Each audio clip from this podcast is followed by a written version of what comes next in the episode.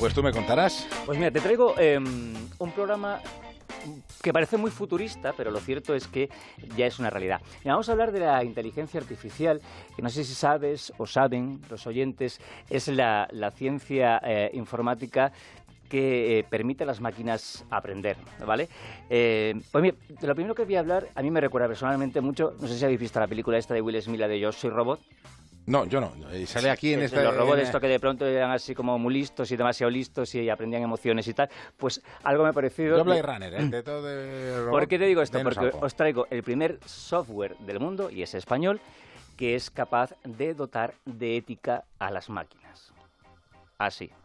Se llama, ética? De ética. Se llama Aquilae es una empresa, detrás está Cristina Sánchez, es eh, estadística, es amante de, del análisis de datos y dentro de esta empresa crea un proyecto que se llama precisamente así, eh, Módulo Ética, y lo pone en marcha porque ella se da cuenta que la inteligencia artificial está desarrollándose muy rápidamente, está llegando a muchísimos campos, pero tiene un fallo y es que la inteligencia artificial aprende de la interacción con nosotros. Es decir, si nosotros les enseñamos malas cosas, pues las máquinas aprenden malas cosas. Por eso habéis desarrollado esta iniciativa que lo que pretende es eh, que esta inteligencia artificial, que no dejan de ser algoritmo, eh, enseñarle cómo decidir ante un dilema ético. Es decir, enseñarles qué decisión tienen que tomar según qué circunstancia. Y lo vamos a entender mejor con, un ejemplo que nos pone Cristina, que es eh, con esos asistentes virtuales que ahora los niños más pequeños ya están teniendo para enseñarles a hablar o a aprender idiomas. Asistentes virtuales, lo que son las los interfaces que luego van a poder tener implementados aplicaciones para que interactúen con ellos, por ejemplo, es para contarles un cuento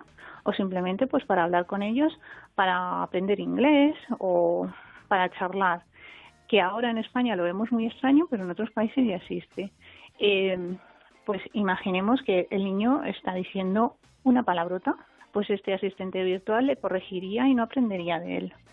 Esto es lo que significa tener un módulo de ética implementado en un asistente virtual. A mí me recuerda mucho a hace tres peos, ¿sabes? El, el, robot este dorado de, la Guerra de las Galaxias. Otro uso muy interesante en el sanitario, es decir, sería capaz este módulo ético de enseñar a un médico qué decisión sería la mejor a tomar con un paciente dependiendo de su historial, de todos los casos anteriores, dependiendo de si han tenido éxito o fracaso, pues para que la operación, por ejemplo, vaya mejor. De momento es un prototipo, eh, están buscando financiación, pero la idea es que se convierta en muy poco tiempo en un software que se pueda comprar o incluso alquilar.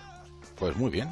¿Y con qué seguimos? Pues vamos a seguir con otra aplicación práctica de la inteligencia artificial y en este caso em, en un campo que es muy sensible, que es eh, el escolar y para evitar, yo creo, uno de los mayores problemas que tienen los niños eh, o los chavales hoy en día en el colegio y que preocupa mucho a los padres, que es el acoso escolar y, el bullying.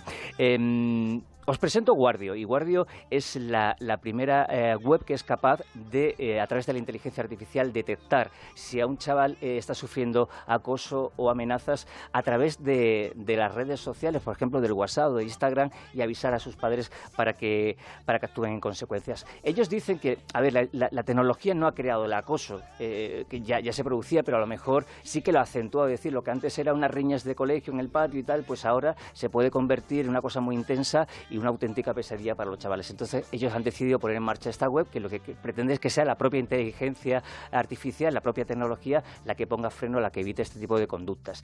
¿Y cómo funciona? Pues como digo, es una web, es guardio.tech, que no con T-E-C-H. Hmm. Y ahí lo único los padres lo que tienen que hacer es vincular las redes sociales de sus hijos a esta página web. Y ya está, la inteligencia artificial hace el resto. ¿Y qué es lo que hace? Pues eh, analizar todas las conversaciones, todos los mensajes de los chavales y detectar amenazas, insultos, eh, groserías, pero no de una manera aislada, no que haya un, insulto aquí y otro allí, sino que sea una forma eh, constante, con un tono muy alto y una forma muy seguida en una cadena de mensajes, como nos cuenta Pablo Losua combinando estas cosas, ¿no? De tono, densidad de, de, insultos y agrupando los mensajes en conversaciones, pues eh, aumenta el, el, porcentaje de detección, de acierto, a más del 99%, ¿no? Es, eh, funciona muy bien y a la vez eh, disminuye enormemente el, el, porcentaje de falsos positivos. Y esto es importante, ¿no? Porque si no al padre le estarían llegando alertas constantemente.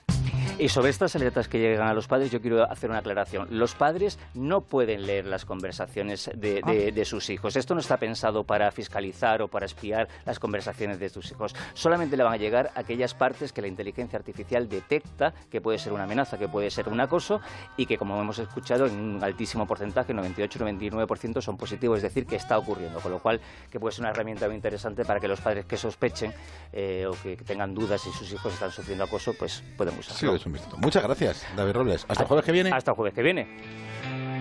David Gabás.